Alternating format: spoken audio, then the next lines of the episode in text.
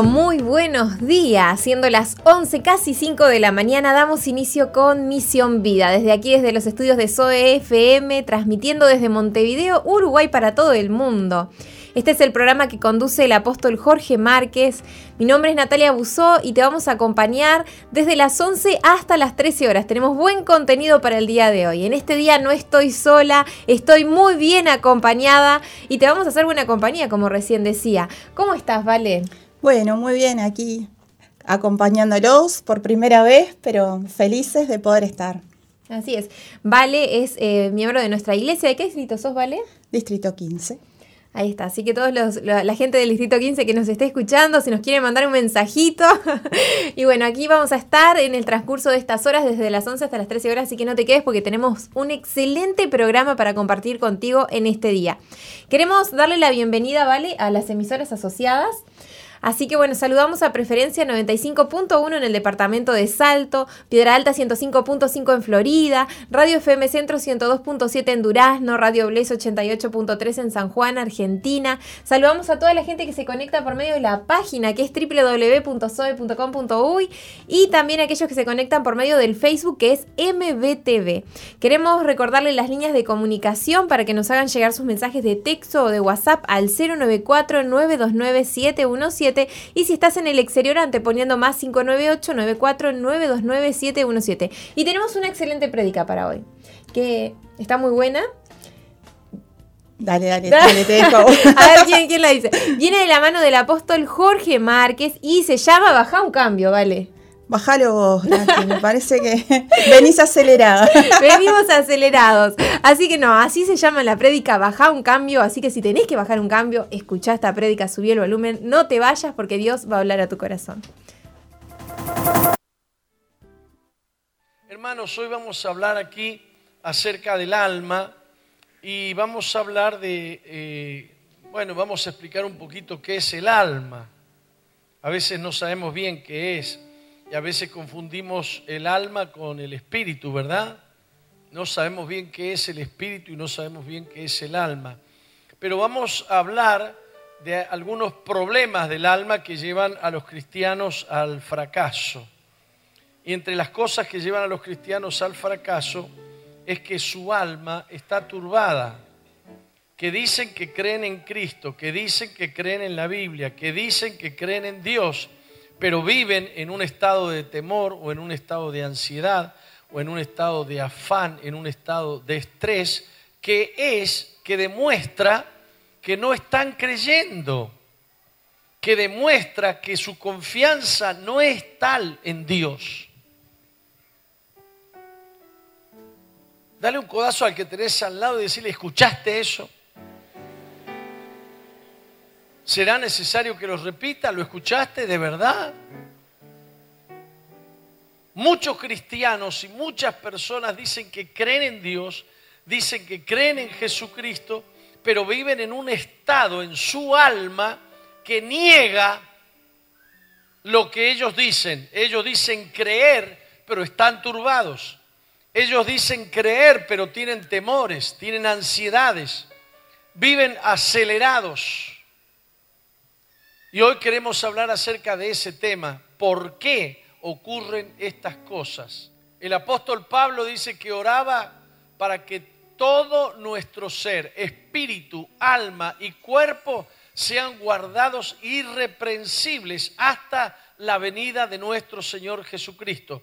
Todo nuestro ser está compuesto, está, hay una cosa que no es fácil de explicar o de entender, que es cómo es que nuestro ser está constituido por tres partes que en sí mismo son tres clases de vidas diferentes.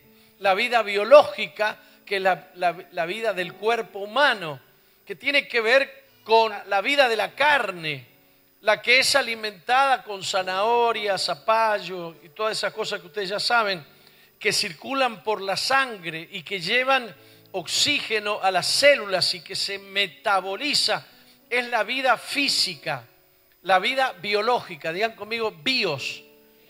Bios es vida de la carne. ¿Está claro?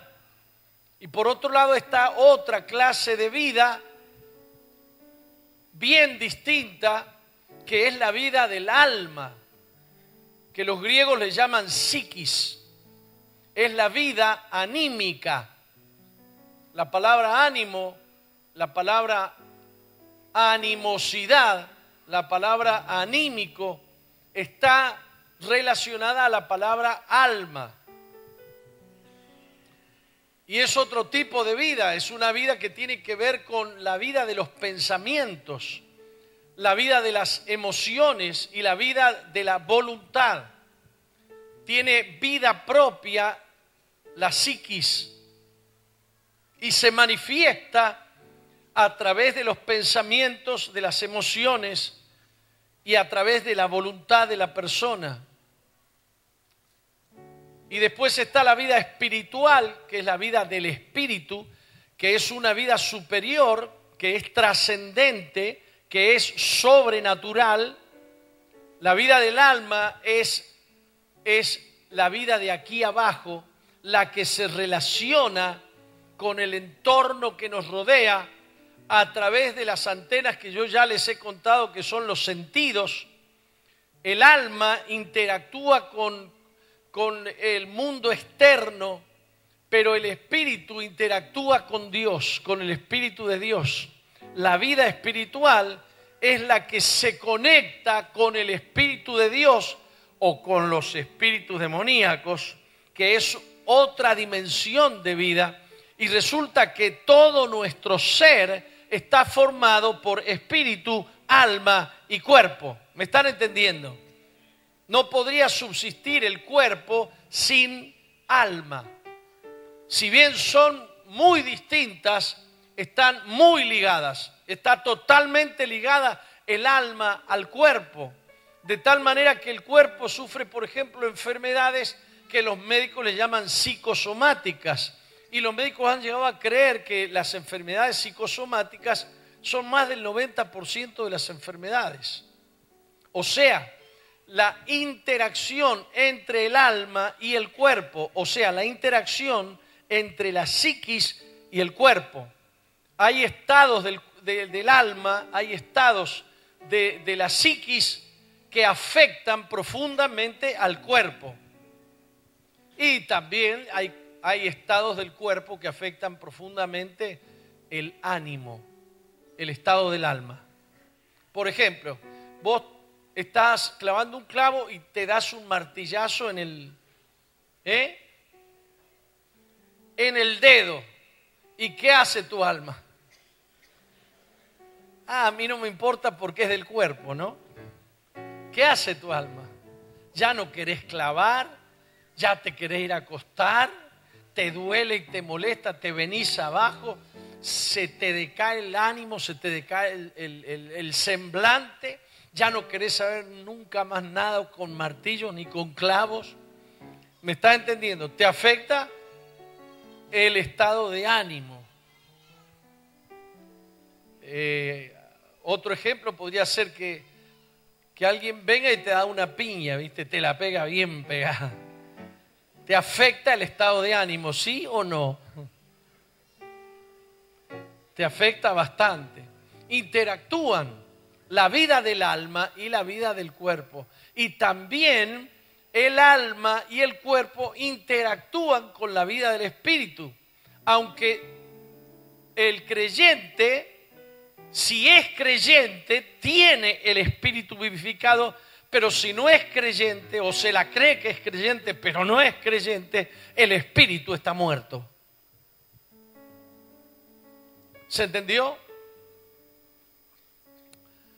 Entonces, pero lo más importante de lo que quiero hablar yo hoy es de estados del alma, porque el alma es el centro de nuestro yo, es lo que identifica a mi persona, más que mi cuerpo, mi alma, el yo, que le llaman los, los psicólogos, y le llaman también el super yo o le llamaban el super yo, porque van cambiando, usted ha visto. Pero mis pensamientos, mis emociones y mi voluntad identifican mi persona. ¿Quién se revela contra Dios? ¿Mi cuerpo o mi alma? ¿Quién peca? ¿Mi cuerpo o mi alma? Mi cuerpo por supuesto que peca, pero es mi alma la que está llena de codicia. Es mi alma la que tiene deseos engañosos. Es mi alma la que, la que se revela contra Dios y el cuerpo está unido al alma. Así que lo, si hay algo que someter, si hay algo que cuidar, es el alma. ¿Qué hay en mi mente? Recuerden, alma es psiquis. ¿Qué hay en mis emociones? ¿Qué hay en mis pensamientos? Porque mis pensamientos y mis emociones revelan si yo estoy bajo la autoridad del Espíritu Santo o no. Yo debo, debo decir con dolor que hay muchos que creen que van a ir al cielo y no van a ir al cielo. Hay muchos que creen que son salvos y no son salvos. Su alma transmite lo que realmente les domina. Por ejemplo, si te domina la ansiedad, no te domina Dios. Dios no está. Si, si tú no puedes dominar tu bocota, y tu, boca es una cloaca mal oliente. ¿Tú crees que el Espíritu Santo domina tu vida?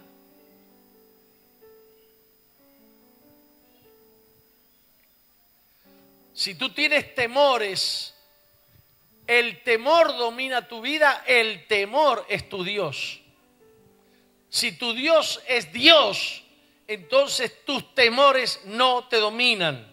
O te domina Dios o te dominan tus temores. Y los temores y las ansiedades y las angustias y las soledades son estados del alma que indican que el alma es un potro salvaje que no está sujeta a Dios. El alma tiene que estar sujeta al espíritu.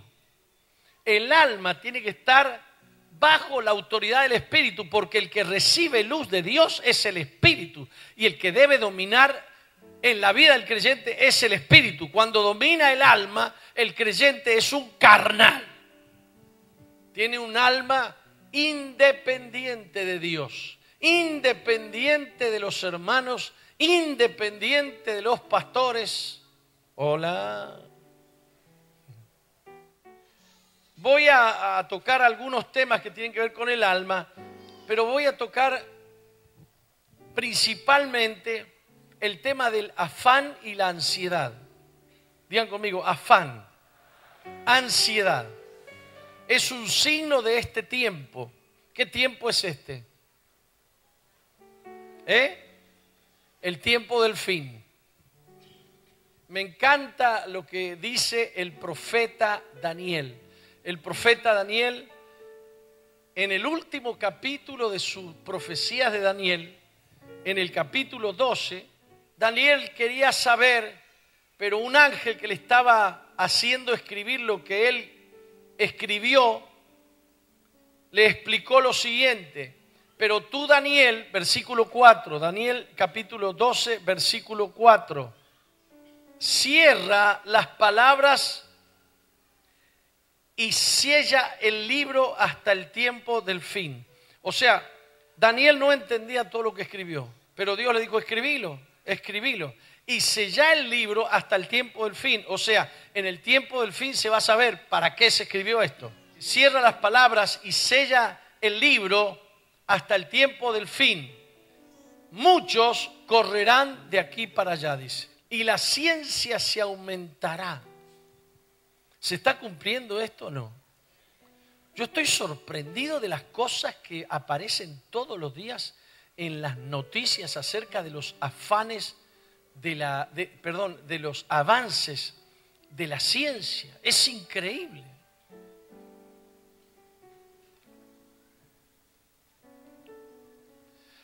Pero la frase anterior dice, muchos correrán de aquí para allá. Y esto es un signo de este tiempo. Correrán de aquí para allá. A mí siempre me gusta hablar de, los, ¿cómo se llaman esos bichitos que corren adentro del frasquito? De los hámsters. Muchos correrán de aquí para allá. ¿Para dónde correr? No sé, pero ando apurado. ¿A dónde vas? ¿Qué sé yo? La vida es corta. Nos apuremos. ¿Nos apuremos a qué? La, gente vive en un estado de ansiedad y en la ansiedad no opera el Espíritu Santo.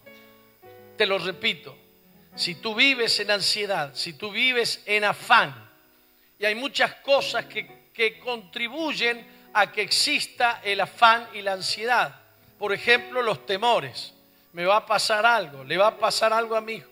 Entonces andás preocupada, andás preocupado y el afán y la, ansiedad tienen que ver con preocuparse, ocuparse antes de tiempo. La preocupación es ocuparse antes de tiempo. Entonces no puedes resolver lo que tenés entre manos porque estás mirando qué lo que pudiera pasar para estar ansioso, para estar afanoso y no poder estar concentrado en lo que tenés que hacer ahora, en lo que tenés que hacer hoy.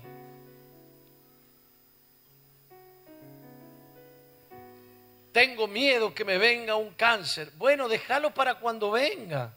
En una de esas no viene nunca vos. Un predicador describía el afán y la ansiedad como un aceleramiento. Digan conmigo, eh, aceleramiento. Hay muchos términos populares que describen la ansiedad. Por ejemplo, estoy muy acelerado. Entonces, este predicador decía, eh, eh, estar acelerado o estar en afán o en ansiedad es lo mismo que encender el motor, no poner ningún cambio, es decir, aquí se le dice cambio eh, punto muerto, ¿verdad? Poner en punto muerto es que hay otro término en Centroamérica para... En neutro. Poner en neutro los cambios y acelerar.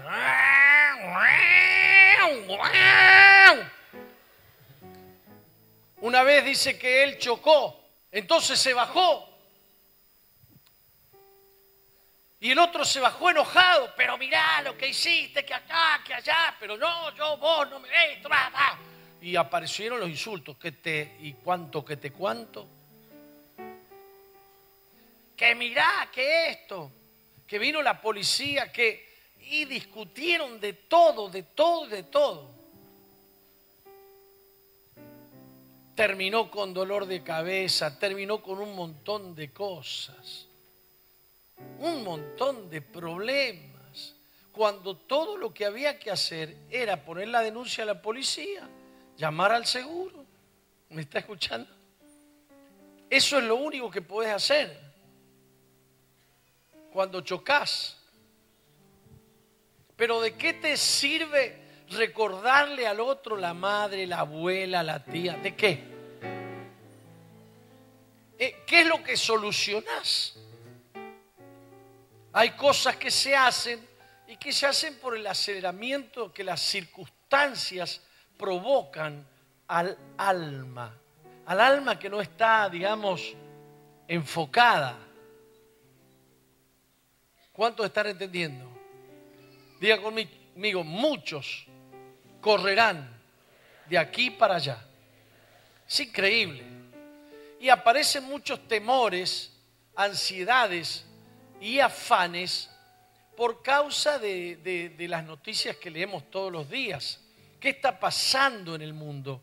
Es que todo está cambiando. En realidad nada está cambiando porque los valores y la verdad no cambian. La gente está tratando de que la verdad cambie, la gente está tratando de que los valores cambien, pero los valores ya fueron establecidos por Dios, son leyes establecidas por Dios, son verdades inamovibles. La palabra de Dios es inamovible.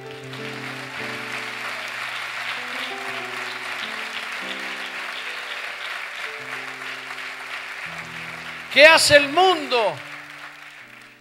El mundo hace que todo cambie, cree que la verdad puede mutar, que la verdad puede cambiar y te dan vuelta a la verdad y te ponen la mentira en lugar de la verdad y la gente anda, anda, ¿cómo se dice? Confundida.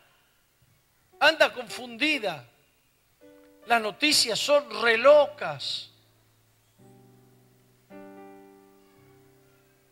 Hace unos días salió una noticia de un médico cristiano evangélico en Corea que hace operaciones para cambiarle de sexo a las personas y dice, yo estoy dedicado a arreglar los errores de Dios. Pero mire si será Gil el tipo. Él le va a arreglar los errores a Dios. Mira vos. Y dice que con esas operaciones le da una nueva esperanza a la gente y le da felicidad. Él dice que ha desarrollado, hasta ha desarrollado un pene especial que funciona.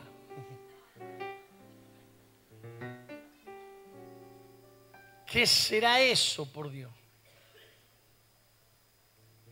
Y no tiene dos dedos de frente para entender que por bueno que sea el pene, nunca va a poder embarazar a una mujer. Es una ilusión. Y las personas después quedan más frustradas. Imagínese, esto funciona, pero funciona a medias nomás. Nunca vas a poder ser un hombre si sos mujer sacátelo de la cabeza.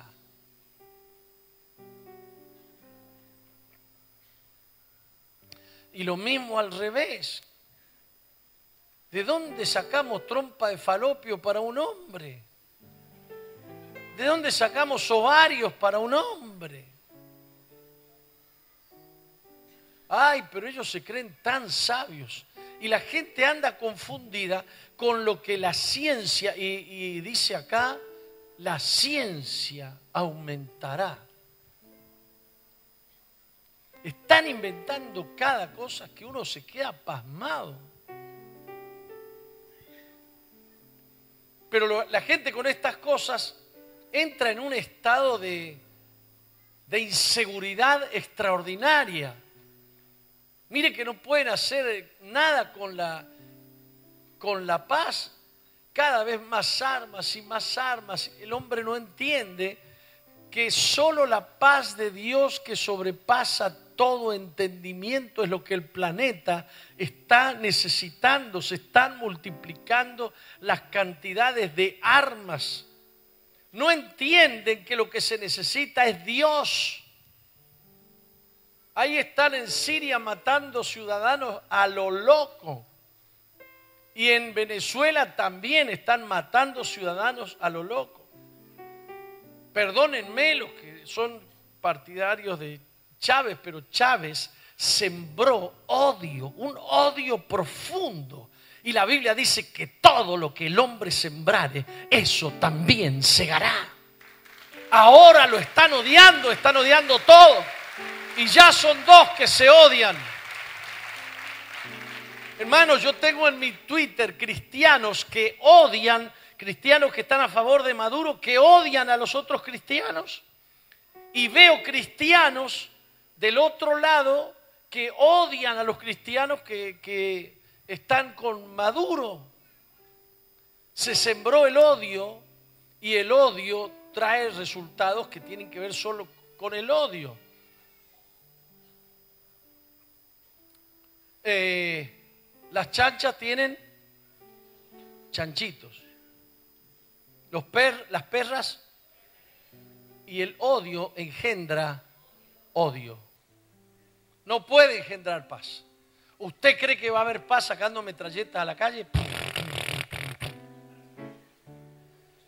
Qué confundida que está la mente de la gente. Mire, hoy escuché una noticia en la televisión una mamá de cinco hijos, una mamá que tenía cinco hijos, se operó de los glúteos y dejó sin madre a cinco hijos. hace dos semanas vi una mujer que se inyectó en, en los pechos, quería tener pecho más grande y se inyectó ella. Y no sé si se inyectó vaselina, no sé qué se inyectó. Vaselina se metió. Y se mató. ¿Qué anda buscando la gente? Gasta el tiempo, la vida y destruye la vida buscando cosas que son vanas y que no aprovechan. Estuve viendo un artículo sobre la ansiedad, que es una enfermedad, es un problema, es un, un problema muy serio. Y lo tratan como la tensión permanente sin motivo importante. Diga conmigo, tensión permanente, sin motivo importante.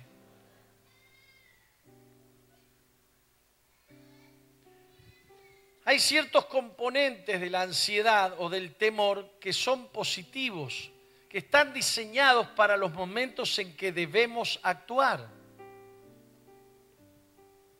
Nuestros antepasados, dice el artículo, cuando salían a cazar y enfrentaban a un león o enfrentaban a un oso, entraban en un estado de ansiedad, en un estado, en un estado que genera que se produzcan adentro del organismo determinadas sustancias que lo preparan para enfrentar el momento. El momento. Pero resulta que en el tiempo de hoy nosotros vivimos como enfrentando leones a toda hora, todos los días, acelerados. Y entonces eso produce un problema extraordinario en la sociedad y en el físico.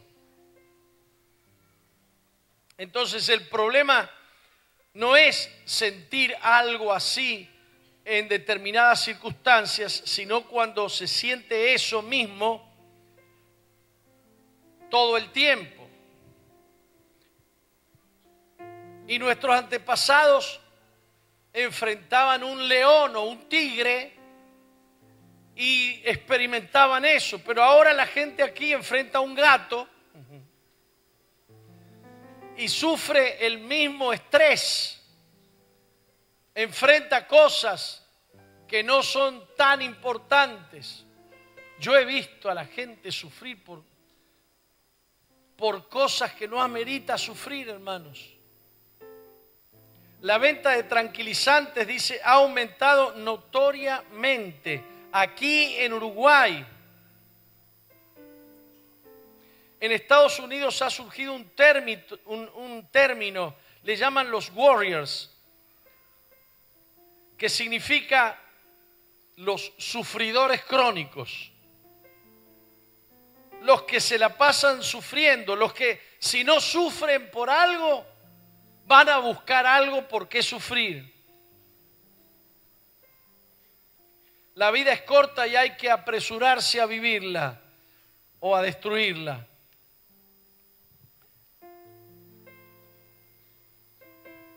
Hay muchos términos que se usan que tienen que ver con esto de la ansiedad, del afán.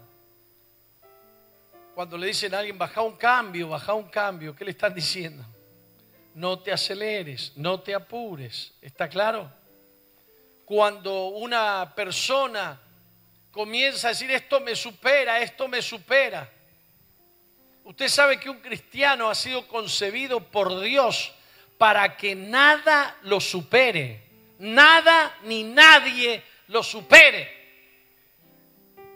Dios te ha hecho fuerte contra toda adversidad. Dios te ha hecho fuerte contra toda dificultad. Dios te ha hecho más que vencedor, dice la Biblia. No vencedor, sino más que vencedor. Somos más que vencedores por medio de aquel que nos amó. Gloria a Dios.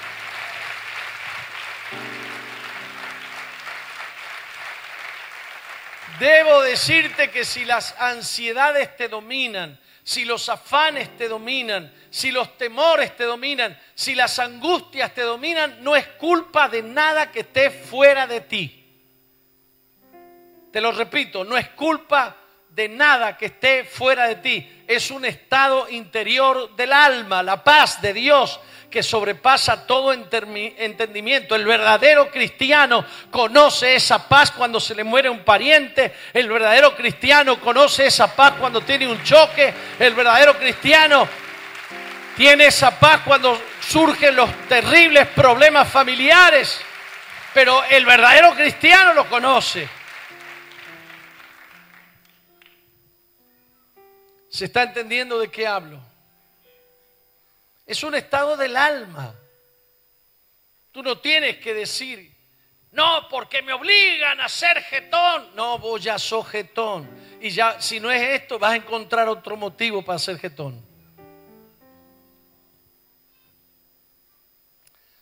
¿Se entiende? Es que me provocan. No, no te provocan. Es verdad que te provocan, pero vos reaccionás apenas te provocan. ¿Cuánto están entendiendo de qué hablo? Hay gente que no le pasa, no le da trascendencia a la palabra de Dios, pero sí le da la trascendencia a alguna otra cosa que alguien le dice por ahí. ¿Por qué se angustian tanto y se afanan tanto y se preocupan tanto por algo que alguien diga? Lo primero que hay que discernir si lo que dicen de vos es verdad o es mentira. Si es mentira, ¿qué vas a hacer? Ay, Dios mío, ¿por qué hablan de mí así? Oh Jesús de mi vida, esto es injusto, muy pesada mi cruz, no la puedo llevar. Hay que ser más sencillos en la vida. Viene una hermana y me dice, mi, esposo me ha dicho que soy una hija de P. ¿A vos te lo ha dicho? Deben haber más acá. Bocones ahí por todos lados. Pero viene angustiada. Viene trastornada. Yo la miro y le digo, ¿y vos sos una hija de P? No, pastor. Y si no sos una hija de P, ¿por qué estás así? ¿Por una mentira estás así? No, es que es mi marido el que me lo dice. Pero no es verdad que vos sos así. No, pastor. Yo amo a Dios. Y si amás a Dios, ¿por qué te dejas afectar de esa manera? ¿Por qué dejas que una mentira te meta en angustia? ¿Por qué dejas que una mentira te meta en afán? ¿Por qué permitís? No es lo que dijo tu marido, es tu falta de paz en el corazón. ¿Me escuchaste? Si vos tuvieras tu confianza, tu esperanza puesta en el Señor, tú dirías, oh Padre, pobre mi marido, mira qué gil que es, pobrecito. Mira lo que dice. Oh Señor, ayúdales, Dios mío. Mi marido me ha dicho, hija de Pe, yo lo voy a dejar, yo me voy a ir. Que no se te vaya la paz. Te voy a decir algo que muy importante que lo sepas. Cuando el alma está calmada, cuando el alma está en calma, entonces está en condiciones de oír la voz de Dios. Dios no puede hablar y hacerle entender algo a alguien que está acelerado.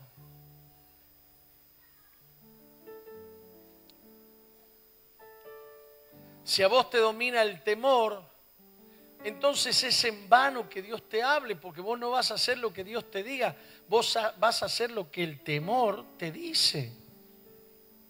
Se transforma el temor en tu Dios. Y el afán y la ansiedad y la angustia y la amargura se transforman en tus dioses que te guían y te dominan. Hay un pasaje de la Biblia que está en el, en el Salmo 62.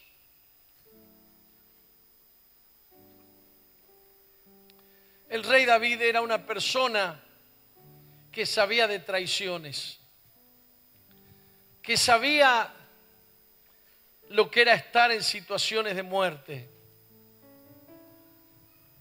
Era un hombre muy perseguido, muy confrontado, pero él había puesto su esperanza en Dios. Él había puesto su esperanza en Dios. Y dice Salmo 62, versículo 1, el rey David lo dice, en Dios solamente está acallada mi alma.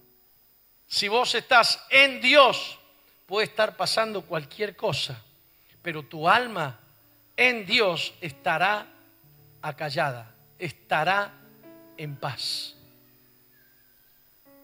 No vas a necesitar ansiolíticos, no vas a necesitar pastillas, porque Dios es tu paz. Y podrás decir, en paz me acostaré y asimismo dormiré, porque solo tú, Señor, me haces estar confiado. Bendito sea Jesús. Jehová es mi pastor. Nada me faltará. En lugares de delicados pastos me pastoreará. Junto a aguas de reposo. ¿Eh? Me pastoreará. Confortará mi alma Diga conmigo, confortará mi alma. Un alma con aire acondicionado. Confortará mi alma. Confort. Él hará que tu alma esté en paz. Dios no necesita que todo esté en paz a tu alrededor para que tú tengas paz. Dios puede darte paz aunque todo esté podrido alrededor tuyo.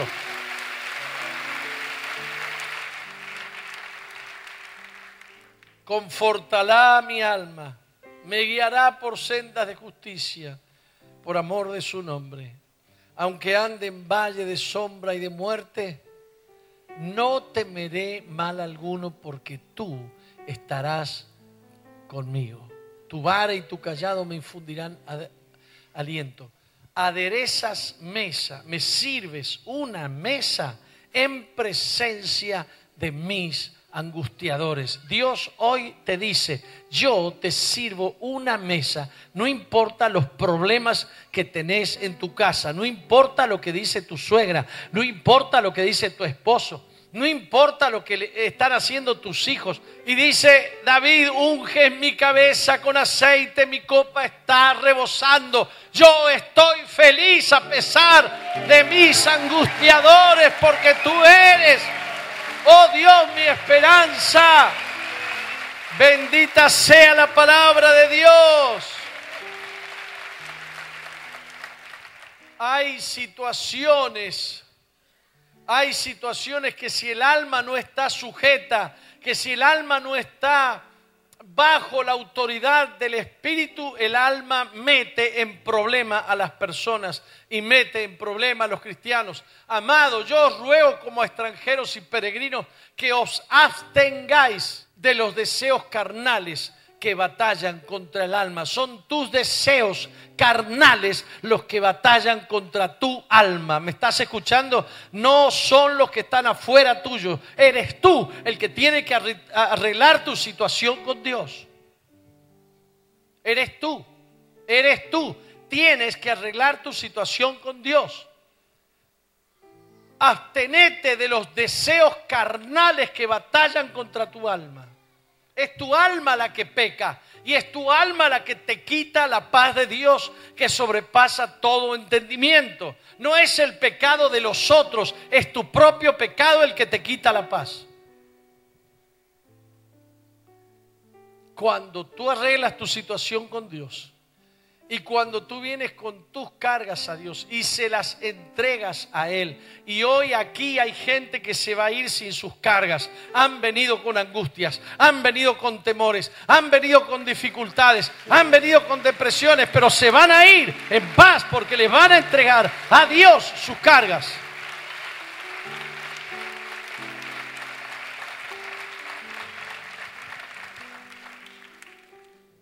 Es que con esta mujer ya no se puede vivir más.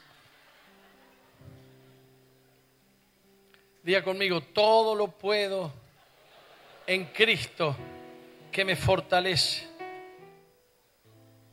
Tu alma te hace esas malas jugadas que te hacen creer que es el diablo, que son los demonios, que son los ruidos de noche. Viene una hermana y me dice, apóstol, he tenido un sueño horrible anoche. Horrible.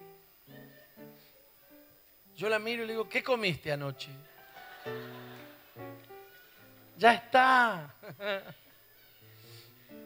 no te creas que sos tan espiritual, que el Señor te trae unos sueños horribles para... Eh, me, me estás entendiendo?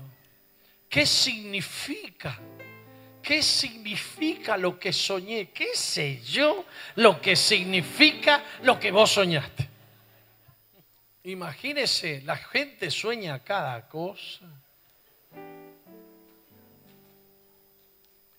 No es que me estoy burlando de aquellos que son atormentados de noche por espíritus inmundos que tienen que ver con brujerías, hechicerías. Eso es aparte, hermano. Eso es aparte. Me refiero a esos sueños que, que, vienen de haberse tomado, comido tres platos de tallarines y ese tipo de cosas, ¿no? ¿Comiste algo pesado? Yo estaba durmiendo y una opresión terrible cayó, claro, era dos kilos de tallarines que te comiste.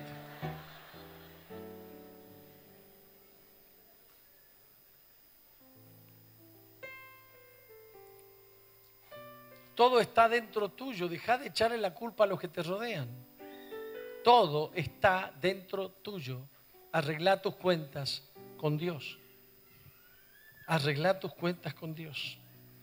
Él quiere darte una paz. Fíjense, Resulta que Jesús está a tres o cuatro días de ser crucificado, se para delante de sus discípulos y le dice, mi paz os dejo, mi paz os doy. Yo no os la doy como el mundo la, la da. Creed en Dios, creed también en mí. Y les da la paz. Y les da la paz. ¿Ustedes creen que yo no tengo motivos para angustiarme? Todos los días tengo motivos para angustiarme. Pero he decidido creer en Dios. ¿Ustedes creen que yo no tengo motivos para atemorizarme? Todos los días tengo motivos para atemorizarme, pero he decidido confiar en Dios. Señor, pongo a mis enemigos, a los bocones, que piensan cosas malas contra mí, los pongo en tus manos, Señor. Bendícelos, oh Dios. Bendice al esposo de esa hermanita que le dijo que era hija. Bendícelos, Señor. Yo en paz. Ellos turbados, pero yo en paz. Es muy lindo el Salmo 62. De Él viene mi salvación. ¿A qué le llamamos salvación? Le llamamos salvación al rescate del alma. La Biblia dice, el alma que pecare, esa morirá. ¿Lo, escucharon alguna vez? El alma que pecare, la que peca, es el alma. Esa alma en la sombra de muerte, la angustia y el temor es para el alma que peca. Dios no va a rescatar tu cuerpo, pero Dios va a rescatar tu alma. Dios ha muerto en la cruz del Calvario para pagar el precio de rescate, redimir tu alma. Él quiere guardar tu alma y tú tienes que venir a guardar tu alma en Dios. Por eso el salmista dice, de Él viene mi salvación. Él solamente es mi roca y mi salvación. Es mi refugio. No resbalaré mucho. ¿Hasta cuándo maquinaréis contra un hombre tratando todos vosotros de aplastarle como pared desplomada y como cerca derribada? Solamente consultan para arrojarle de su grandeza. Aman la mentira. Con su boca bendicen, pero maldicen en su corazón, alma mía, en Dios solamente reposa, porque de Él es mi esperanza, Él solamente es mi roca y mi salvación, es mi refugio, no resbalaré. En Dios está mi salvación y mi gloria, y en Dios está mi roca fuerte y mi refugio. Wow.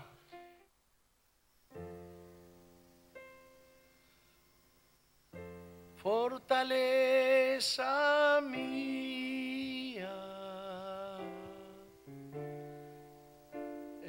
Escudo mío,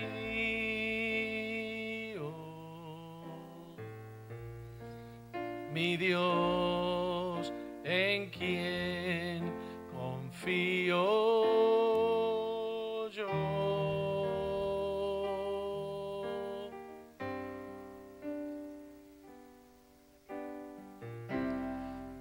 fortale, fortaleza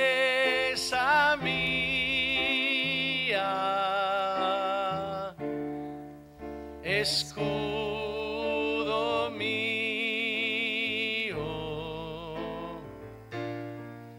mi Dios en quien confío yo.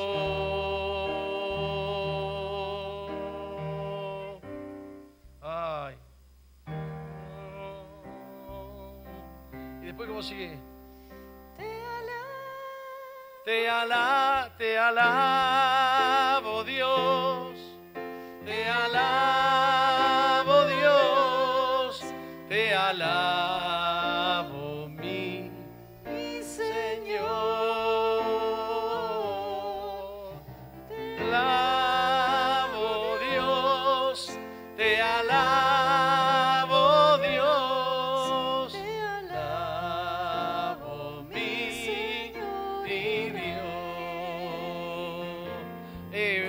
hasta que yo me acuerde, ¿eh? ¿eh? pero ¿cómo era que decía? Escondida en Cristo. Escondida en Cristo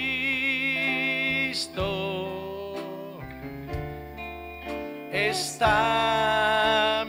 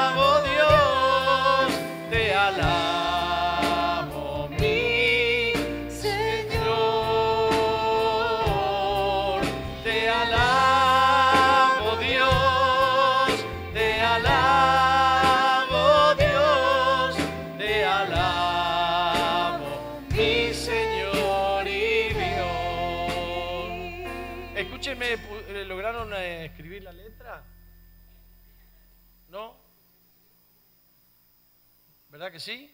Dice que sí. Y la pongamos entonces. ¿Cómo era que empezaba? Usted sabe que... Usted saben, por el año 95, 96, por allá hice esta canción.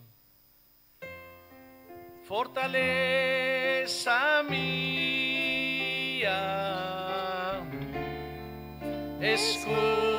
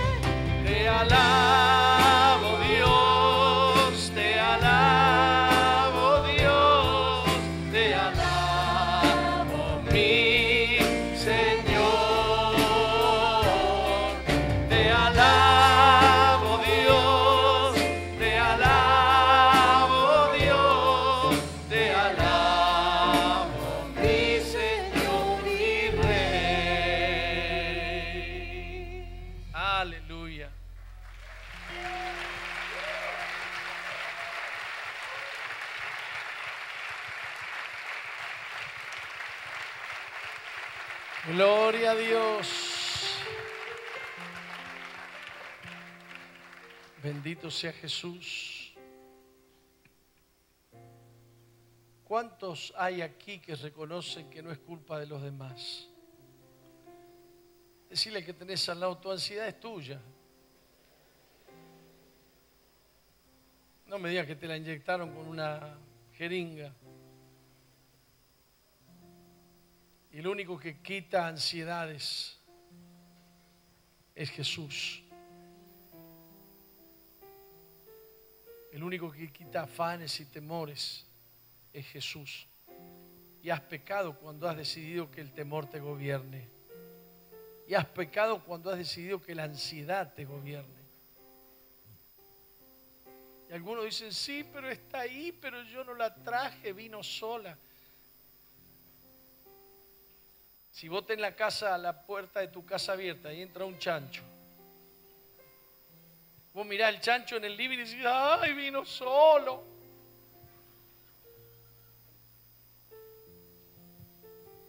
No, la puerta, primero la puerta estaba abierta. Y ahora que está el chancho, ¿qué vamos a hacer? Oh Dios, saca el chancho. ¿Qué vamos a hacer ahora? El cerdo. Quítalo, Dios Mira lo que tengo. Yo voy, me busco una escoba y lo saco a escobazos. Esta casa no es para cerdos, esta casa es para Dios.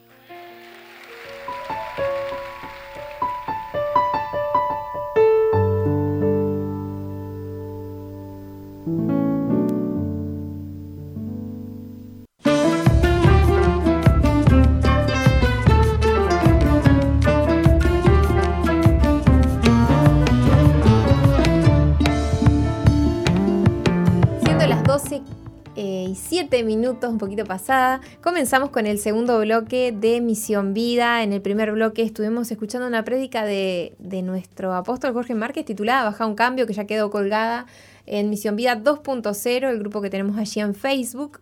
Y bueno, recién también estuvimos compartiendo, Vale, música muy linda. Estuvo sonando Cecilia Márquez. Sí, toma tu lugar, ¿no? Así es, ese es el nombre del tema y bueno, te alentamos a que puedas conocer eh, no solamente el grupo y ser parte del grupo que tenemos en Facebook, que es Misión Vida 2.0, donde subimos todo este contenido y toda esta información, sino que puedas conocer un poquito más de nuestra iglesia. Nuestro, nuestra página es www.misionvida.org y te invitamos a que puedas conocernos ingresando, que puedas ver todo el contenido que está colgado allí en, en esta página. Vale, llegó un momento especial del programa. Un momento de reflexión, ¿no? un momento para levantar el ánimo, digamos. En este día gris, acá en Montevideo. Ah, para aquellos que nos escuchan desde el exterior, les contamos que hace frío, hay como una neblina. Tenemos pronosticado lluvia para mañana. Sí, unos días de lluvia. Este, bueno, los pelos se ponen. Ah, para las, mujeres, ¿viste? pero, pero bueno, todo día es un buen día. Así es, así es. El frío y, bueno, y el mal día no nos quita el gozo ni, ni la alegría. Bueno, eh, si te parece, compartimos esta reflexión. Sí, puede ser. Vamos a hablar un poco acerca de los gigantes que tenemos que enfrentar en la vida, ¿no? Así que, bueno, si nos acompañas leyendo. Buenísimo. Se llama Descendientes de Goliat y es de Francis Franchipan. Y dice el versículo de Primera de Crónicas 25. Durante otra batalla contra los filisteos, el Anán, hijo de Jair, mató a, la, Lamí, el hermano de Goliat de Gat. El asta de la lanza de Lamí era tan gruesa como un rodillo de telar. Dice, he aquí la escena.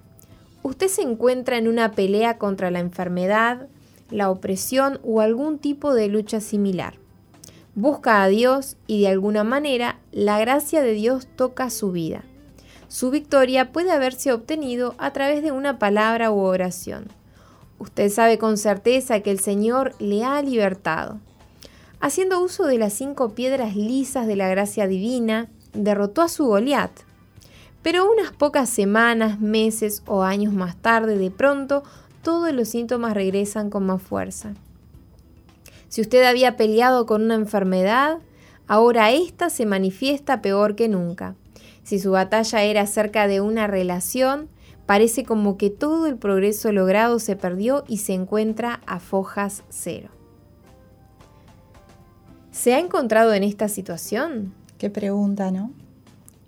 Cuando, ¿Cuántas veces pasa de que estamos eh, atravesamos ciertas situaciones, Dios sobra a nuestro favor, oramos, clamamos, estamos ahí eh, creyendo de que, bueno, que Dios nos va a librar de la circunstancia en la que vamos atravesando y, Dios obra y estamos contentos y damos gloria a Dios y salimos eh, cantando aleluya. Bueno, no, no hemos visto eso muchas veces en los milagros que van sucediendo. Pero pasa el tiempo y de pronto vuelve. vuelve ese cáncer, vuelve esa enfermedad, vuelve esa circunstancia difícil, vuelve y decís, pero a ver, Dios no, no había obrado, ¿no? Vos nos contaste un poquito, Vale, eh, fuera del aire, que estás atravesando, que, o sea, cuando la producción te pasó este, contenido para que vos puedas, te, pasó varias reflexiones, y vos dijiste, uy, esta, esta reflexión es la que quiero compartir porque se, alinea o, me siento identificada porque yo estuve pasando por un proceso similar. ¿Querés compartir con la audiencia tu, proceso? Lo que a, mí me gusta es, que la gente que nos está escuchando que sepa que todos los que estamos acá, desde los pastores hasta los que podemos compartir este, un mensaje de ánimo, de aliento, todos atravesamos circunstancias difíciles, no es que estamos exentos de las situaciones difíciles que, se puede eh, atravesar. Y sí, me pasó que cuando recibí esta, este mensaje eh, me, me, sentí identificada porque ya sé, no voy a decir mi edad porque las damas no decimos la edad, pero... es verdad, eso es verdad. Que sigan pensando que tenemos 25. Claro, seguimos con esa edad de, oro. no, pero fuera de toda broma, con yo desde que nací hasta los 14 años atravesé varias cirugías por un problema de un mal desarrollo que tenía en el oído, en los oídos. Y, bueno, fueron, las cirugías eran un tratamiento, no era algo que era definitivo. Y, en ese tiempo, este, mi mamá que me acompañaba tenía una fe enorme, tenía una fe de esas que realmente movían montañas. Y cuando a los 14 años le dijeron que era probable, que era probable que no, que no viviera más, que entraba ese blog quirúrgico, pero no sabían si salía viva o si salía muerta. Suena duro, eh, no sé si hay alguna mamá escuchando que nos, puede escribir, pero suena duro escuchar estas palabras. Yo me imagino estar en el lugar de mi madre en ese momento y qué duro es escuchar esto pero resulta que, en, ese, en ese momento Dios obra un milagro y todo ese líquido que estaba eh, comprimiendo mi cerebro y infectando mis oídos se, redujo a dos este, bolsitas, como le decían los médicos, detrás de cada oído y lo único que tuvieron que hacer fue aspirar. Eh, la historia clínica dice que tenía un color azul amarronado de olor putrefacto, o sea, un olor a muerte, literal. Y Dios sobró de manera milagrosa. Es decir, derroté mi gigante, derroté a Goliat, ¿verdad? Eh, en ese momento. Y, la verdad que, bueno, salimos de ahí victoriosas, eh, felices, todo se había resuelto, tenía que nada más ir a un control de limpieza de oído cada seis meses, luego cada un año, y así pasaron los años, ¿verdad? Voy a hacer un paréntesis. Tú nos habías comentado como que en el momento de la intervención quirúrgica, tu mamá hizo unas declaraciones de fe. Sí, es cierto. Muy importante, gran detalle, Nati. Eh, sí, como decía, mamá era una mujer era una mujer de mucha fe, era porque ya partió con el Señor, por eso lo, digo en, pasado, pero era una mujer de mucha fe, mucha confianza en que, en que si dejábamos nuestra situación o nuestra circunstancia difícil en manos de Dios, se iba a resolver. Entonces, en ese momento en que la doctora le dice, bueno, señora, usted es lo que crea, viste que los médicos a veces son ciencia, ciencia, pero llega un punto que la ciencia no puede más. Entonces te dan ese pie para decir, bueno, si usted cree en algo, en lo que sea que usted crea, le decía, eh, ore, rece, eh, no sé, lo que sea, le decía la doctora. Eh, yo estaba en la camilla a punto de entrar al bloque quirúrgico. Y, mi madre, con esa fe tremenda, le pone las manos encima, las manos a la doctora y le dice, doctora, Hoy no opera usted, hoy opera Jesús a través de sus manos. Pa, y yo la miraba y, viste que uno cuando es adolescente queda como descolocado con esas cosas, porque claro, pero la verdad es que, eso me inspiró a mí también. Y son palabras que, que, las voy a tener guardadas en mi corazón de aquí hasta, hasta que me toque a mí partir, ¿verdad? porque son cosas que te marcan la vida, no solo el milagro que Dios hizo, sino que también que a través de la fe de mi madre fueron escuchadas sus oraciones, ¿no? Así es. Qué fuerte lo que nos estás contando. Y retomamos, perdón, te corté.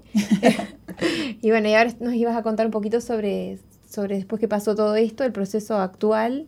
Claro, es que no, eh, leyendo un poco este mensaje, cuando vino la, pregunta, ¿se ha encontrado en esta situación? Eh, cada vez que escuchamos un mensaje, cada vez que escuchamos una prédica, cada vez que escuchamos o leemos la Biblia y, leemos un versículo, a mí en lo personal me gusta que eh, ver dentro de mí qué hay, qué hay para cambiar o, dónde Dios quiere obrar, porque creo que Dios nos habla a todos a toda hora, ¿no? Eh, con un mensaje, con una prédica, con una palabra, con un versículo, y cuando me llegó esto y leí la pregunta, dije, sí, la contesté, sí, yo he atravesado por una situación así, Sí, tuve un Goliat que enfrenté, del cual salí victoriosa, pero, pero regresó. Ahí está. Dice la reflexión, estas experiencias negativas, como la que vos viviste, Vale, drenan la esperanza del corazón. De pronto pierde la expectativa y un parálisis espiritual inmoviliza su alma. Puede que aún vaya a la iglesia, pero su fe está inactiva. Cuando otros testifican acerca de liberación, secretamente teme que ellos también pierdan su sanidad. La escritura dice que la esperanza que se demora enferma el corazón. Esto se encuentra en Proverbios 13, 12. Esta enfermedad del corazón es una enfermedad espiritual que puede invalidar su caminar con Dios. Recuerde que la fe es la certeza de lo que se espera. Si usted pierde la esperanza, su fe se vuelve vacía. Y ahora viene otra pregunta. ¿Cómo puede confiar en Dios cuando parece que Él se ha marchado? Usted se pregunta, ¿perdí algo o solamente me estaba engañando a mí mismo y en realidad nunca lo tuve? Amado, es muy probable que lo que está experimentando no es una pérdida de la bendición de Dios, sino una batalla espiritual completamente nueva. Esta nueva guerra es un engaño muy eficaz que Satanás usa para tratar de infiltrarse en las vidas de aquellos libertados por Dios. Recuerdo que estaba orando por una recurrente batalla cuando el Espíritu Santo habló a mi corazón. Goliat tenía un hermano. Todos sabemos que David se convirtió en un gran héroe al confiar en Dios y derrotar a Goliat, pero años más tarde David tuvo que enfrentar otros gigantes. Primera de Crónicas 25 revela que al menos uno de aquellos peleando contra David era el hermano de Goliat, y cuatro eran sus descendientes. Esto se encuentra en 2 Samuel 21-22. Podemos imaginarnos que estos gigantes, siendo parientes de Goliat, se veían como Goliat y se jactaban como él. La escritura, la escritura dice que mientras peleaba contra uno de los descendientes de Goliat, David se cansó. Em, es importante que recordar eso de que muchas veces, aún siendo cristianos, asistentes a la iglesia, servidores del Señor, estar ahí, personas fieles, eh, al atravesar, al volver a atravesar una situación que ya creíamos que había sido superada, eh, muchas veces se agota esa fe, es como que perdés la esperanza, perdés la fe, la fe queda vacía, como dice este mensaje, ¿no? Eh, pero ahí es cuando uno tiene que mirarse a sí mismo y decir, ¿dónde está puesta mi confianza? ¿En el milagro que obró el Señor hace tanto tiempo? ¿O, mi confianza está puesta en que la misericordia de Dios se renueva todos los días, en que Dios no cambia, en que Él es fiel y que la obra que Él empezó lo va a terminar? Tenemos que preguntarnos y, reflexionar dentro de nosotros qué, sucede en, nuestra situación de, comunión con Dios. Porque muchas veces genera un hábito el ir a la iglesia, el servir, el estar, el, sí, yo creo, yo creo, sí, la Biblia dice, pero ¿y cuando te toca enfrentar una vez más a ese gigante? Ahí es donde va a estar probada también tu fe, ¿no? Eh, que tu fe no sea vacía, y sí, a mí me tocó volver a enfrentar al hermano de Goliat. Porque, cómo fue ese proceso. Claro, es un proceso, ese proceso que el que vos mencionabas, del que estoy viviendo ahora, hoy. este, y hoy martes 13. ah, justo martes 13, no, no tiene nada que ver. Eh, pero no, eh, a mí también me tocó enfrentar al hermano. Me está tocando enfrentar al hermano. Eh, la circunstancia y el Goliat que me tocó enfrentar a los 14 años era una. Si bien eh, la circunstancia que estoy atravesando ahora es parecida, no es la misma. Qué fuerte, ¿no? Yo nunca había escuchado que Goliat tenía hermanos. Y, ahora, sí, y ahora que tú eh, estás planteando tu testimonio, en lo que vos cómo vos tuviste que enfrentar un Goliat y que ahora aparece el hermano de Goliat, es como que uno dice, pa, qué, fuerte, ¿no? Como uno tiene que estar ah, con los ojos espirituales abiertos, ¿no? Atentos, sí. Pedirle al Señor que nos ayude a, discernir eh, cuándo es una guerra espiritual que tenemos que enfrentar, ¿no? Y lo otro que me gusta siempre recalcar es que la Biblia dice que nosotros vamos a ir de victoria en victoria. Entonces, yo asumo que si voy de victoria en victoria es porque tengo que ir de guerra en guerra, ¿no? Así es, es así. Entonces tengo que ir eh, fortaleciendo mi fe, fortaleciendo mi confianza, fortaleciendo mi espíritu eh, y también tengo que ir eh, a la presencia de Dios a pedirle que Él me dé ese discernimiento y esa sensibilidad a las cosas espirituales, ¿no? Eh, podríamos decir que, bueno, que la circunstancia esa que atravesé, que ese Goliat que enfrenté, eh, ha sido vencido, pero eh, lo que contaba acerca de mis oídos es que, bueno, yo necesito hacerme una limpieza en los oídos con un médico, pero en el proceso en el que no está el médico, uno tiene que ir limpiándose como normalmente cualquier persona se limpia. Y bueno, en ese proceso de limpieza me toqué algo que no sé qué es. Y resulta que este, los, yo ya no escuchaba mucho por toda esa situación. Y, al tocar eh, algo ahí adentro, resultó en, eh, que me quedé sin la audición de ese oído con tinnitus, que es eh, un zumbido constante dentro del oído. Y este, además, bueno, eh, cuando sucedió todo esto, eh, me vino un vértigo periférico, tenía vómitos y bueno, un montón de consecuencias cuando, cuando se dio todo esto, ¿no? Y a raíz de estas consecuencias, bueno, tuve que hacer reposo, como todas las personas, tomar medicación, hacerle caso a los médicos. Y entre todo esto, además, se me agravó un dolor que tenía en un nervio ciático. Así que imagínate que se me fue sumando, ¿no? No vino solo el hermano de Goliat, sino vinieron todos juntos, me parece, todos ¿no? juntos. Dijeron, acá vamos a pelear y bueno. Se armó. Ahí estaba David en forma de mujer eh, resistiendo y tratando de enfrentar a cada gigante que, se interponía eh, en el camino. Y si bien este proceso sigue, si bien toda esta, esta situación no está solucionada, yo creo que el que empezó la buena obra en mí, la perfeccionará. Yo creo que si hay alguien que también está atravesando alguna situación así, que lo más importante es no perder la fe. No perder esa esperanza de que, bueno, de que Dios está con nosotros y Dios no nos va a dejar solos. Y que Él eh, es fiel, es fiel. No hay que dejar de clamar. Eh, la, persistencia, la continuidad en la oración, en la búsqueda constante de Dios es muy importante en la vida de un cristiano.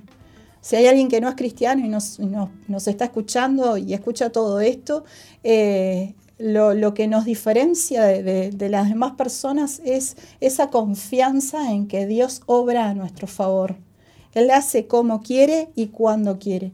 Yo tengo la certeza y la tranquilidad de que Él está al control de mi situación, de que ese gigante que tengo que enfrentar va a ser derribado, pero porque Él ha tomado la situación en sus manos, ¿no? O sea, Valeria no puede hacer nada pero Dios puede hacer todo.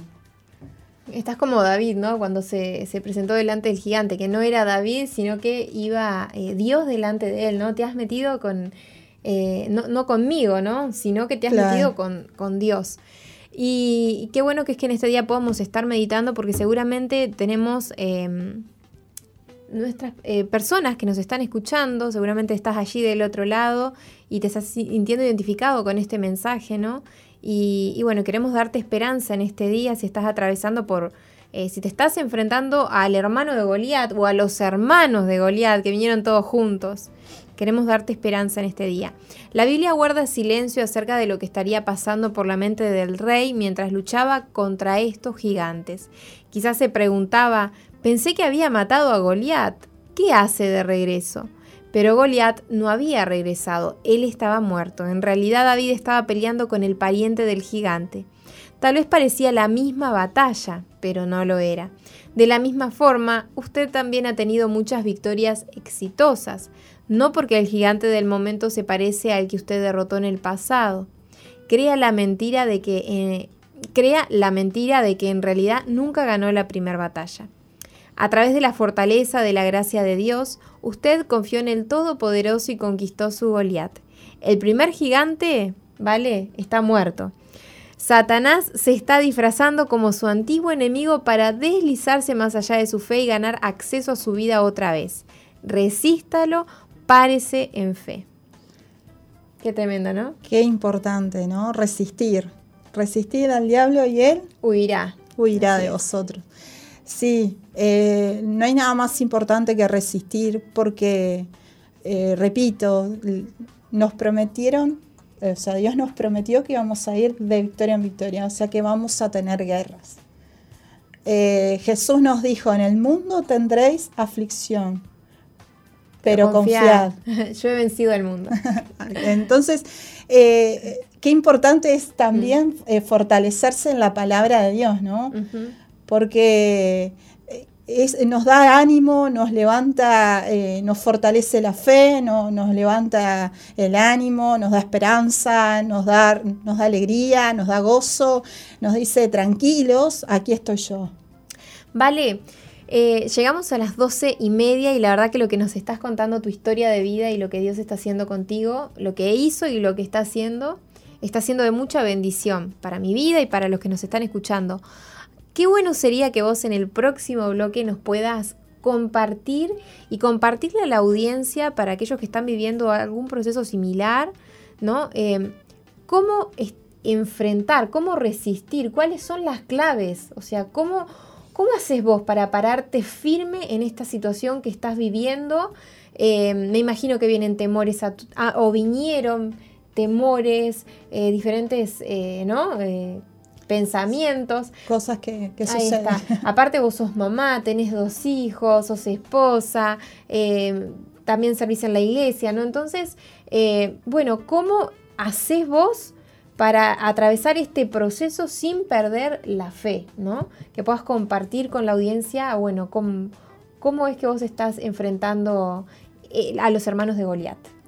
No te vayas. Ahí está, volvemos en el siguiente bloque con más de Misión Vida. Sigue al apóstol Jorge Márquez en su fanpage en Facebook, Jorge Márquez.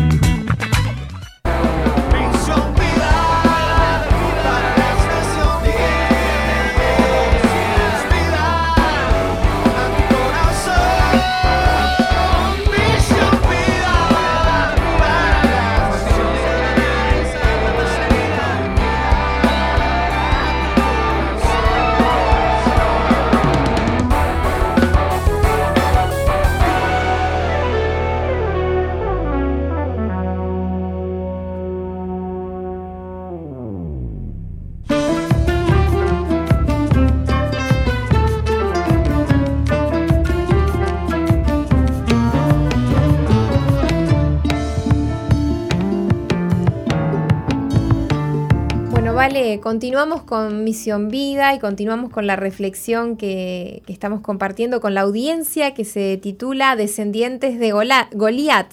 Recién hablábamos fuera de micrófono, yo le decía, vale, vos sabías que Goliat tenía, tenía hermanos que podían volver y me decías que no. Y, digo, vos sabés que yo tampoco. Qué bueno que es poder aprender. Eh, más de la palabra de Dios porque nos ayuda a derribar argumentos de la mente, ¿no? Eh, principalmente los argumentos que se levantan en medio de los procesos.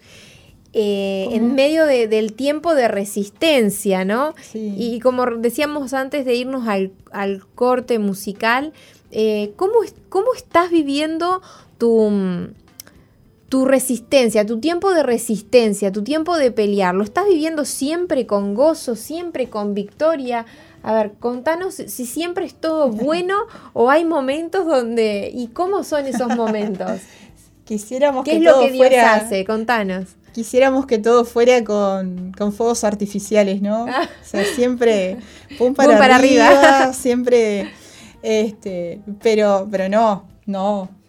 Eh, está claro ahora cuando hablamos de los hermanos de Goliat, ¿Cuántas veces hemos leído Primera de Crónicas? Eh, hemos estado leyendo, pero nunca nos enfocamos en, ay, tenía hermanos. O sea, es como que Eh, Siempre Goliat es el lee, protagonista, Así ¿viste? que hay que, por eso es que la Biblia no hay que solo leerla, ah, sí, ya la leí, no, la Claro. volvemos a leer y siempre hay algo nuevo que Dios nos va mostrando, ¿no?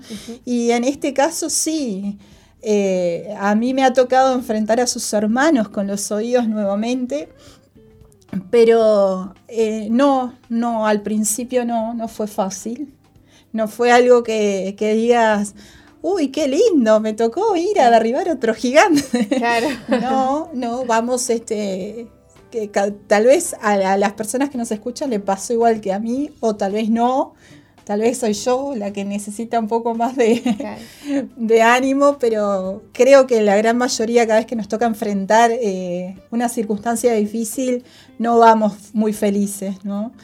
Pero vamos viendo cómo Dios va transformando nuestra tristeza en gozo, ¿no? Nos va cambiando nuestro lamento en baile, dice la Biblia. Y nos va eh, renovando la fe, nos va renovando las fuerzas para seguir orando y seguir clamando. Vos me preguntabas hoy una de las claves. La clave es orar, es orar, es buscar a Dios, es buscar a Dios, es estar constantemente en su presencia, es pedirle que, Él te renueve la fuerza, que Él te renueve la esperanza, que Él te renueve la fe, que Él te renueve el ánimo, que Él te renueve tus pensamientos. Tenés que guardar mucho tus pensamientos y tu, y tu mente porque en este tiempo el diablo está ahí prontito para decirte, ¿viste? Ay, ¿viste? ¿Vos qué creías? ¿Que, que te habías sanado, Jesús? No, no te sanó. Pero no. Entonces tenemos que resistir, resistir esos pensamientos, no dejar, no dar lugar a que esos pensamientos quieran tomar control de nuestra vida y seguir creyendo que el que empezó la buena obra la perfeccionará.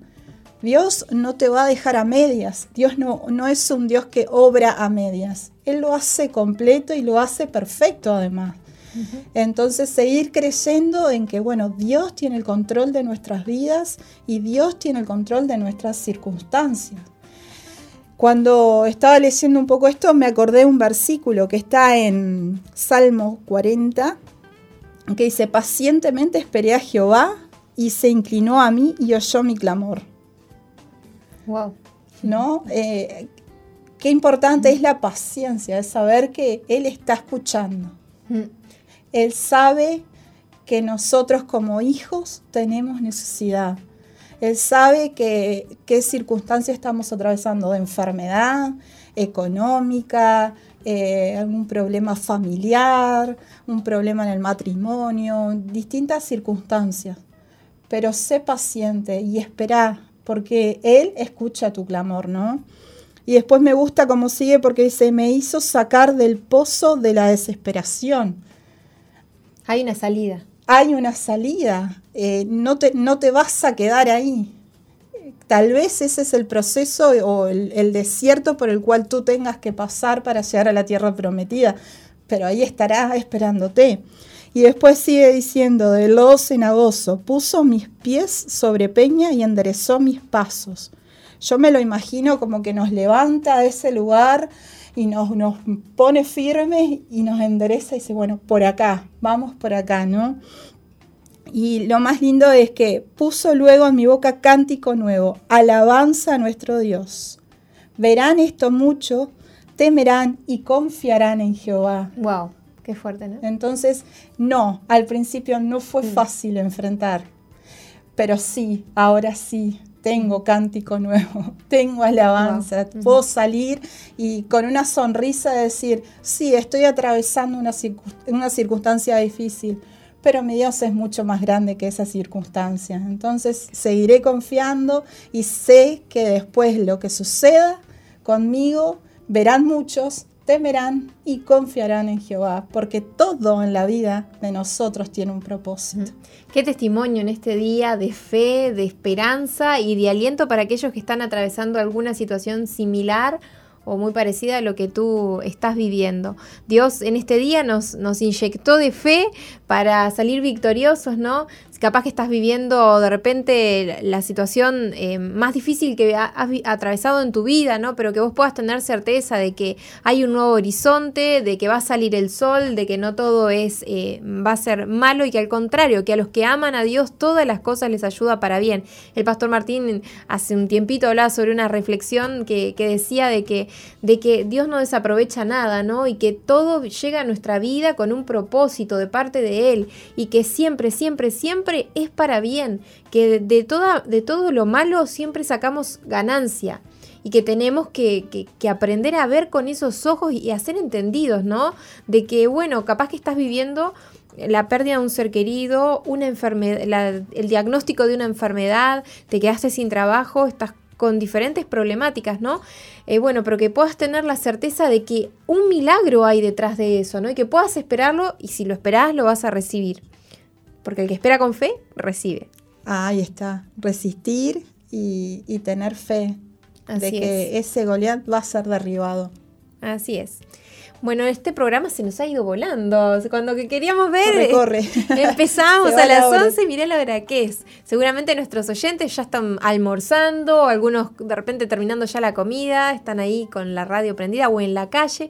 A todos aquellos que nos están sintonizando les enviamos un abrazo bien grande, a aquellos que se comunicaron con nosotros. Les recordamos las líneas de comunicación 094-929-717 y si estás en el exterior anteponiendo más 598 94 92717. Bueno, por acá Sergio Torres dice bendiciones. Eh, Nati Vale de Barrio Peñarol, Sergio Torres. Lourdes también saluda. Carlos Rojas también saluda. Después tenemos, eh, bueno, Carlos Rojas dice eh, buen día. Dios es un Dios de amor y de misericordia. Después tenemos bueno, Mabel Nicolf que dice buen día, bendiciones. Eh, Carlos y Fabiana Baldi dice hola desde la estanzuela, escuchando. Así que a todos ustedes un abrazo bien grande, gracias por comunicarse. Esperamos que, esta historia de vida, la de Vale, haya sido de bendición para nuestros oyentes. Esperamos, sí, que haya sido para poder levantarle el ánimo a aquel que está caído y para aquellos que, que no están atravesando circunstancias, que lo tomen y que lo tengan, porque cuando les toque van a tener esa arma pronta para, para poder enfrentar ese gigante, esa piedrita, ¿no? Que es la oración y, y la fe de que Dios está al control de, la, de las circunstancias en las que atravesamos. Así es. Vale, no termina este programa, todavía hay más, así que quédate. Eh, en unos minutos volvemos con el testimonio del día de hoy, que en este día vamos a estar conociendo la historia de vida de Matías Reyes, eh, que es de, bueno, de la ciudad de, Barros Blancos, de, de, Pando, Barros Blancos por ahí. Así que bueno, volvemos y escuchamos su historia de vida, de cómo Dios lo libró del odio y del resentimiento. No te vayas. No cambies, ya volvemos con Misión, Vida.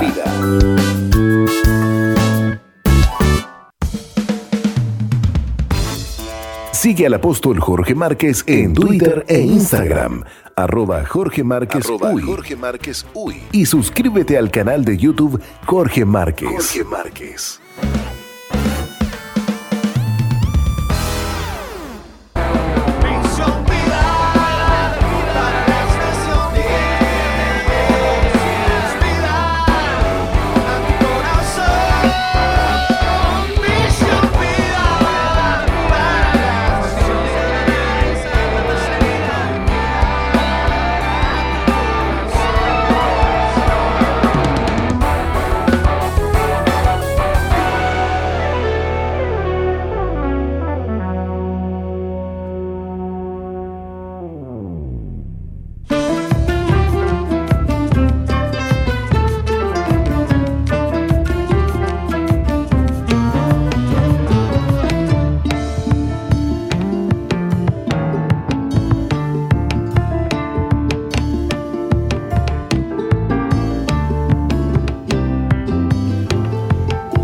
Volvimos, Vale, y bueno, en esta oportunidad vamos a estar escuchando el testimonio del día de hoy, que es eh, de Matías Reyes. Bueno, lo tenemos a través de Zoom, ¿verdad? Así es. Sí. Ahí está. Hola, ¿qué tal? ¿Cómo están? Buenos días, Matías. Buenos días. ¿Cómo estás? Bien, ¿y ustedes? Bien, bendecidos y en victoria. Muchas gracias. me parece, ¿no? Así Muy es. Bendecidos y en victoria, sí. Muchas gracias por invitarme a su programa. Un saludo grande para toda la audiencia de Zoe. Qué bueno porque cada testimonio que aquí eh, se escucha, se transmite, también es un aliento de vida para los demás, es decir, sí se puede, ¿no? Salir adelante, sí, Sí. se puede, ¿verdad? Así es. Si te parece, Vale, voy a leer un poquito la historia de vida y Matías, vos estás allí del otro lado, nos, nos vas escuchando. Matías creció junto Sí, a padres. Buenísimo, y hermanos. Su papá era alcohólico y los golpeaba mucho, tanto a él como a su mamá y a sus hermanos. Un día llegó alcoholizado y lastimó a su madre con un cuchillo. Tiempo después le asesinó a puñaladas. Su mamá era muy joven, solo tenía 34 años. Matías 11 y no pudo hacer nada para detenerlo. Desde entonces, él y sus hermanos fueron separados. Matías se fue a vivir con su padrino, quien tiempos después lo abusó. Este suceso llenó su corazón de odio, ya no odiaba solo a su padre, sino también a su padrino. Sentía que su vida no valía la pena, no tenía esperanzas ni ganas de vivir. Comenzó a fumar marihuana y a tomar alcohol. Poco a poco su vida se estaba convirtiendo en aquello que más odiaba de su padre. Pero un buen día, tras 20 años de andar sin rumbo, llegó a los hogares Veraca donde conoció a Jesús y su vida cambió por completo. Matías es un hombre nuevo, ha perdonado y recibió perdón, Dios lo libró del odio, le dio esperanza, hoy disfruta de la vida sin adicciones y decidió servir al Señor. Tiene anhelos de formar una familia y bendecir a otros. Wow, wow, qué fuerte. Sí. Matías, ¿nos podés contar un poco cómo Sí. fue el atravesar esa, esa circunstancia, esa situación familiar? Sí, fue algo realmente este, muy doloroso, ¿no? Este, yo, yo recuerdo mucho a mi padre que era, muy violento, que nos golpeaba, golpeaba mucho a mi mamá. Mi mamá era una persona muy buena, pero también con mucho sufrimiento. Y bueno, este, cuando él cometió ese homicidio que, que asesinó a mi mamá, yo recuerdo que desde muy pequeño, ya a los 11 años, este, quedé desamparado y empecé a caer en las drogas y me llevaron a vivir con, con mi padrino, que parecía un buen hombre. A lo primero, este, cuando él trataba con mis padres, me parecía una persona razonable, una persona bien, pero tiempo después resultó que, que abusaba de mí. Y yo siendo un niño, este, lo callaba porque como que él me, me compraba con cosas, ¿verdad? Con regalos. Y todo eso fue, fue generando más odio hacia, hacia, mi, hacia la figura paterna, ¿verdad? Claro, Este, tanto así que, que llegó un tiempo que hasta intenté suicidarme. Claro. Y, y bueno, este, fue, fue un tiempo muy difícil, ¿no? Para mi familia, para todos, ¿verdad? Y, y yo este, lle- llegué a consumir de todo tipo de drogas. Tenía 11 años, este, andaba jalando cemento, andaba tomando cocaína, hasta que, ta, que, que caí en la pasta base. Que fue la que me, la que me, me detonó realmente, ¿verdad? Claro, como una circunstancia difícil, eh, atravesar como niño todo esto te lleva a tomar decisiones equivocadas después, ¿no? Creyendo que, eh, buscando un refugio para todo eso que, te había sucedido. Pero qué bueno que Dios llega justo a tiempo, ¿no? ¿Y cómo fue ese encuentro con Cristo? Fue, mira, yo eh, cada vez que, que hablo de él, de, ese encuentro, fue, fue maravilloso. Mira, yo me, me encontraba ya totalmente perdido. Se nos trancó, me parece, ¿no? Se nos trancó un poquito. A ver, vamos a, a ver si. em, Este, estaba muy triste, tenía frío. Hola, ¿se escucha Hola, bien? te Ahora sí, ahora sí. Sí. Estaba muy triste, sentía frío, extrañaba a mi familia.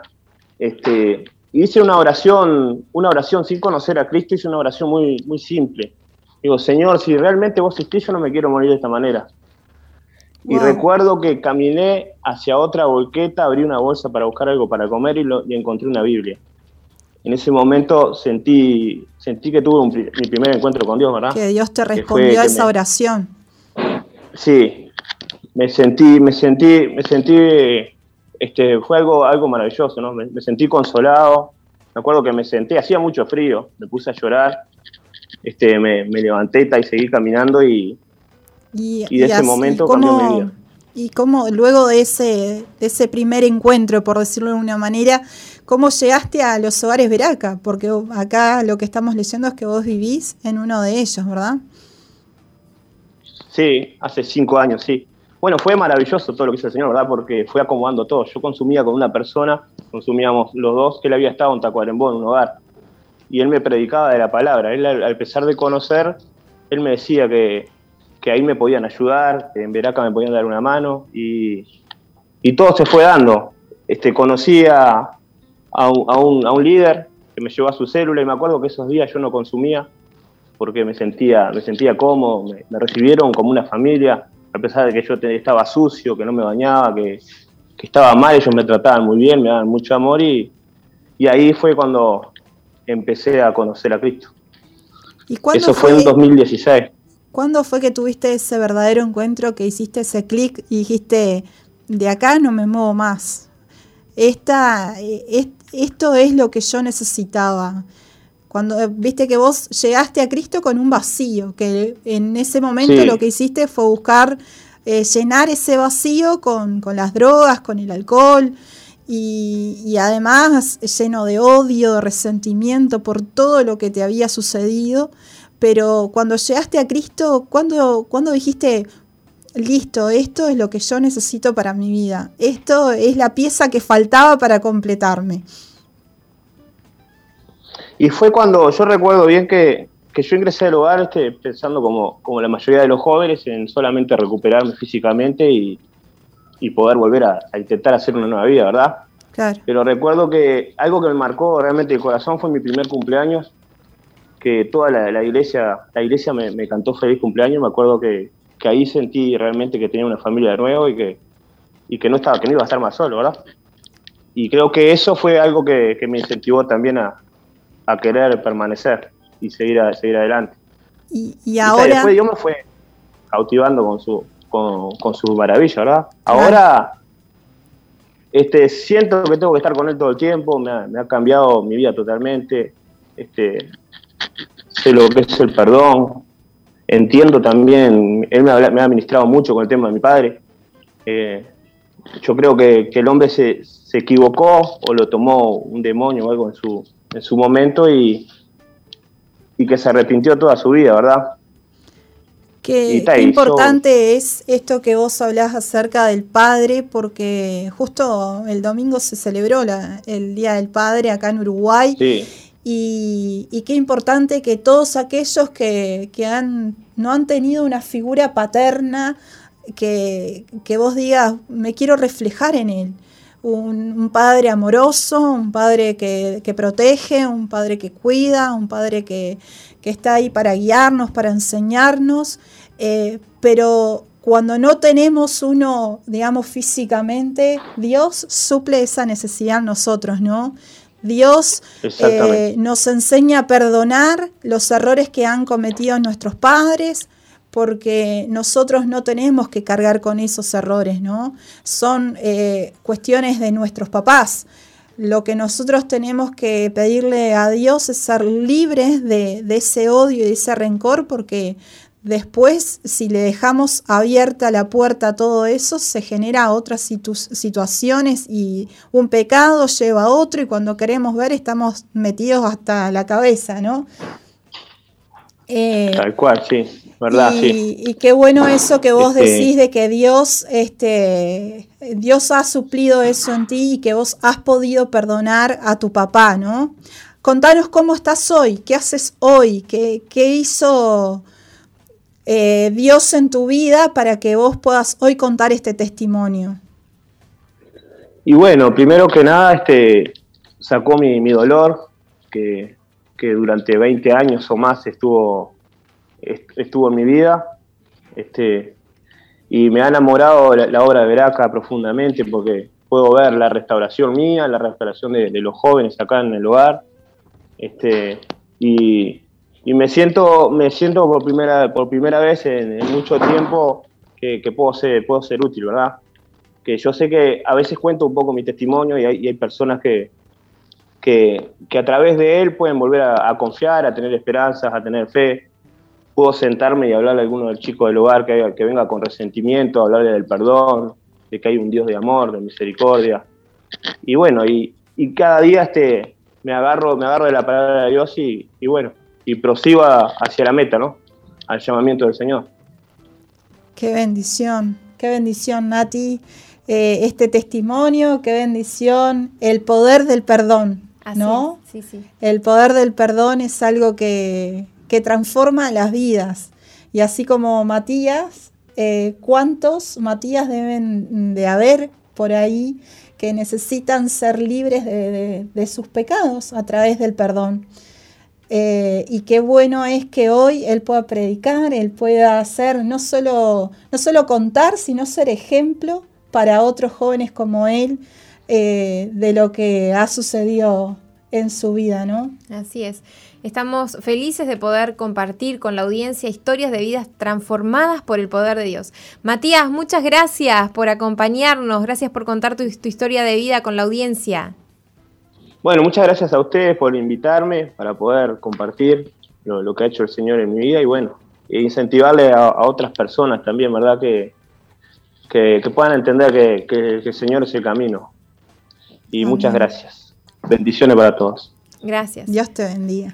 Bueno, vale, hemos llegado al final del programa, un programa bendecido, completo, con, mucha fe, con mucha esperanza para transmitirle a la audiencia y esperamos que hayan sido bendecidos con, con este programa. Vale, muchas gracias por acompañarnos en este día. Muchas gracias a ustedes por la, el tiempo que pude acá un poco levantarle el ánimo a alguien. con, si llegamos a uno es suficiente, ¿no? Ojalá que podamos eh, ayudarte mucho más y quedan las vías de comunicación para que puedan seguir escribiendo si tienen alguna necesidad o algún, no sé, algo por lo que podamos hacer por ellos, por orar, pero por acompañar, para seguir, para estar, porque para eso está la familia en Cristo, ¿no? Así es. Antes de irnos, queremos recordarte que este fin de semana vamos a tener un encuentro online. Un encuentro online es un tiempo donde apartamos para buscar de Dios, para conocerlo más a Él. Y es online, no es presencial. Eh, ¿Cómo se hace? Bueno, comunícate al 095-333-330. Eh, decí que querés participar de esta actividad. Es un encuentro con Dios. Va a comenzar el viernes 16 y se va a extender hasta el domingo 18. Son tres días, es totalmente gratuito y vas a volver transformado, vas a ser una persona nueva. Así que te alentamos a que te puedas inscribir. Acuérdense que es con cupos y también pueden inscribirse con sus líderes y con sus pastores. Bueno, vale, nos estamos reencontrando mañana a la misma hora y por el mismo dial con nuestra audiencia. Ah, pensé que era el canal. Ah, bueno, hasta mañana. Hasta mañana. Dios les bendiga.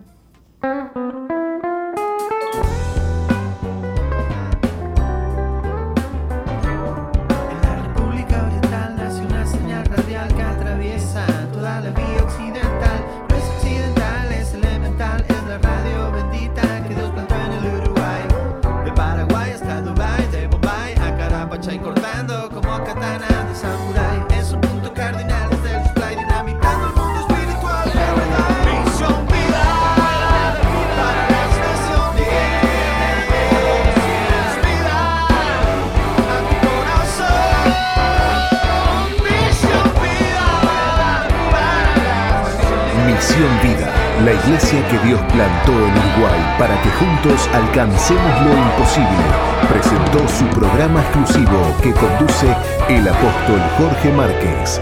Misión Vida.